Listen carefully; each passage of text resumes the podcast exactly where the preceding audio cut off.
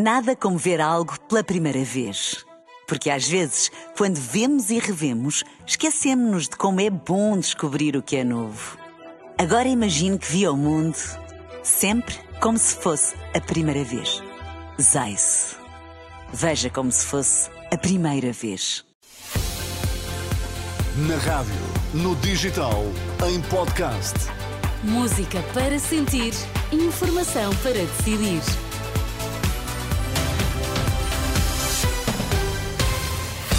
E vamos às notícias. Onde é que podíamos ir? André Rodrigues, bom dia. O que é que temos em destaque? Bom dia, Teresa. Luz verde à Superliga, mas decisão poderá não ser definitiva. Saiba porquê nesta edição às 10. Até 30 de novembro foram encerrados perto de uma centena de lares de idosos. Vamos lá saber mais. Edição das 10 com André Rodrigues. Tribunal de Justiça da União Europeia aprova a Superliga de Futebol. O acórdão eh, conhecido esta manhã no Luxemburgo acusa a FIFA e a UEFA de abuso de posição dominante ao querer impor sanções aos clubes organizadores. A decisão eh, pode abrir a porta à criação eh, de uma nova competição no futebol europeu. Contudo, a decisão do Tribunal de Justiça da União Europeia pode não ser definitiva. Alexandre Mestre, antigo secretário de Estado do Desporto, admite que o texto não é totalmente claro e explica porquê. Porque, de facto, faz aqui uma contrabalança, diz que há um abuso de posição dominante, uh, isto numa lógica de direito concorrência uh, de FIFA e UEFA, mas depois salta para uma conclusão, atenção, que isto não quer dizer que uh, o projeto da Superliga seja uh, necessariamente aprovado. Isto vai voltar ao Tribunal Espanhol para ele decidir. Parece-me que o que está dito é que caberá depois ao Tribunal espanhol aferir se estas regras ou não de criação da Superliga preenchem ou não os, os requisitos. Ou e, seja, portanto, a Superliga poderá ainda não avançar? A Superliga poderá ainda não avançar. Alexandre Mestre, antigo secretário de Estado do Desporto, aqui em declarações à jornalista Inês Braga Sampaio, dizendo que não é ainda claro de que a Superliga Europeia possa avançar.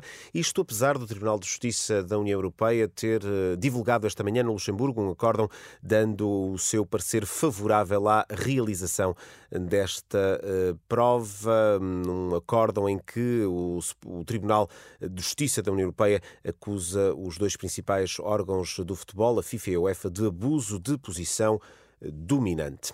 Encerrados 97 lares de idosos desde o início do ano até ao final de novembro, são mais 16 só no último mês. De acordo com o Instituto de Segurança Social, 24 destas unidades foram encerradas de forma urgente devido ao perigo iminente para os utentes. Os idosos foram retirados e encaminhados para outras respostas de apoio. De acordo com os dados enviados à agência Lusa, o, Sindic... o Instituto de Segurança Social eh, confirma que a maioria dos lares, 93, eram estruturas residenciais que não estavam licenciadas. O próximo ano será desafiante para todos os atores políticos e também para o Presidente da República. O cenário é traçado por Eurico Brilhante Dias, líder parlamentar do PS, convidado do programa Hora da Verdade, da Renascença e Jornal Público.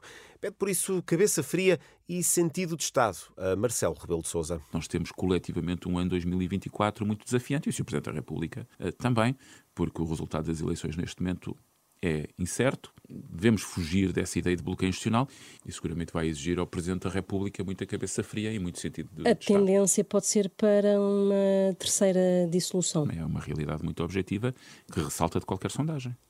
Eurico Brilhante Dias, entrevista à Hora da Verdade, a Renascença e Jornal Público, para ler em rr.pt e para ouvir logo mais depois das 11 horas na edição da noite da eh, Renascença.